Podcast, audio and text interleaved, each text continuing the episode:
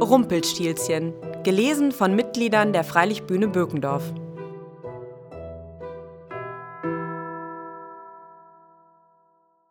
Es war einmal eine Müllerin, die war arm, aber sie hatte eine schöne Tochter.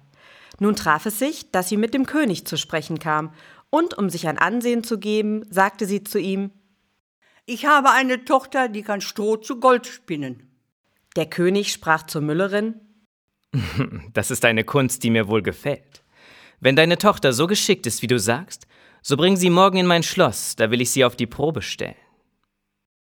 Als nun das Mädchen zu ihm gebracht war, führte er es in eine Kammer, die ganz voll Stroh lag, gab ihr Rat und Haspel und sprach Jetzt mache dich an die Arbeit, und wenn du diese Nacht durch bis morgen früh dieses Stroh nicht zu Gold versponnen hast, so musst du sterben. Darauf schloss er die Kammer selbst zu, und sie blieb allein darin. Da saß nun die arme Müllerstochter und wusste um ihr Leben keinen Rat, Sie verstand gar nichts davon, wie man Stroh zu Gold spinnen konnte, und ihre Angst ward immer größer, dass sie endlich zu weinen anfing. Da ging auf einmal die Tür auf und trat ein kleines Männchen herein und sprach Guten Abend, Jungfer Müllerin. Warum weint sie so sehr? Ach, antwortete das Mädchen. Ich soll Stroh zu Gold spinnen und verstehe das nicht. Sprach das Männchen Was gibst du mir, wenn ich's dir spinne? Mein Halsband? sagte das Mädchen. Das Männchen nahm das Halsband, setzte sich vor das Rädchen und schnur, schnur, schnur, dreimal gezogen war die Spule voll. Dann steckte es eine andere auf und schnur, schnur, schnur, dreimal gezogen war auch die zweite voll. Und so ging's fort bis zum Morgen. Da war alles Stroh versponnen und alle Spulen waren voll Gold. Bei Sonnenaufgang kam schon der König, und als er das Gold erblickte, erstaunte er und freute sich, aber sein Herz war noch goldgieriger. Er ließ die Müllerstochter in eine andere Kammer voll Stroh bringen, die noch viel größer war, und befahl ihr, das auch in einer Nacht zu spinnen, wenn ihr das Leben lieb wäre. Das Mädchen wusste sich nicht zu helfen und weinte. Da ging abermals die Türe auf, und das kleine Männchen erschien und sprach Was gibst du mir, wenn ich dir das Stroh zu Gold spinne? Mein Ring von dem Finger, antwortete das Mädchen.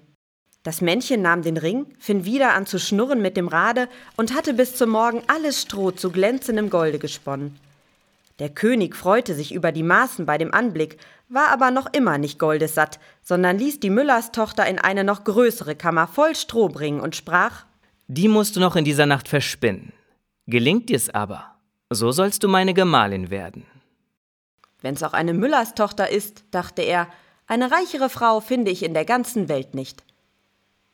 Als das Mädchen alleine war, kam das Männlein zum dritten Mal wieder und sprach Was gibst du mir, wenn ich dir nochmal dies Stroh zu Gold spinne? Ich habe nichts mehr, das ich dir geben könnte, antwortete das Mädchen. So versprich mir, wenn du Königin wirst, dein erstes Kind.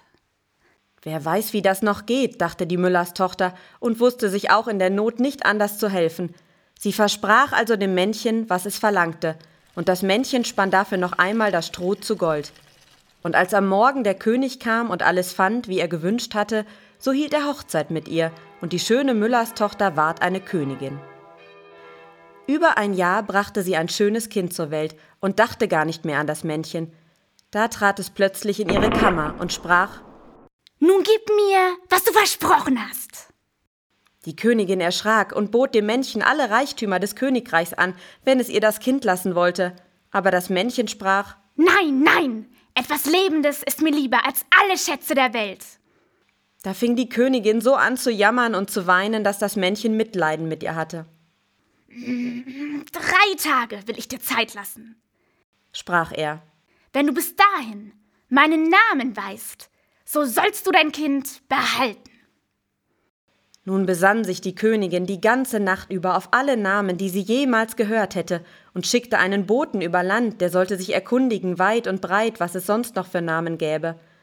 Als am anderen Tag das Männchen kam, fing sie an mit Kaspar, Melchior, Balsar und sagte alle Namen, die sie wusste, nach der Reihe her, aber bei jedem sprach das Männlein So heiß ich nicht. Den zweiten Tag ließ sie in der Nachbarschaft herumfragen, wie die Leute da genannt würden, und sagte dem Männlein die ungewöhnlichsten und seltsamsten Namen vor. Heißt du vielleicht Rippenbiest? Oder Hammelswade? Oder Schnürbein? Aber es antwortete immer. So heiß ich nicht. Den dritten Tag kam der Bote wieder zurück und erzählte, Neue Namen habe ich keinen einzigen finden können. Aber wie ich an einen hohen Berg um die Waldecke kam, wo Fuchs und Has sich gute Nacht sagen, so sah ich da ein kleines Haus, und vor dem Haus brannte ein Feuer, und um das Feuer sprang ein gar zu lächerliches Männchen, hüpfte auf einem Bein und schrie Heute back ich, morgen brau ich, übermorgen hol ich mir der Königin ihr Kind. Ach, wie gut ist, dass niemand weiß, dass ich Rumpelstilzchen heiß.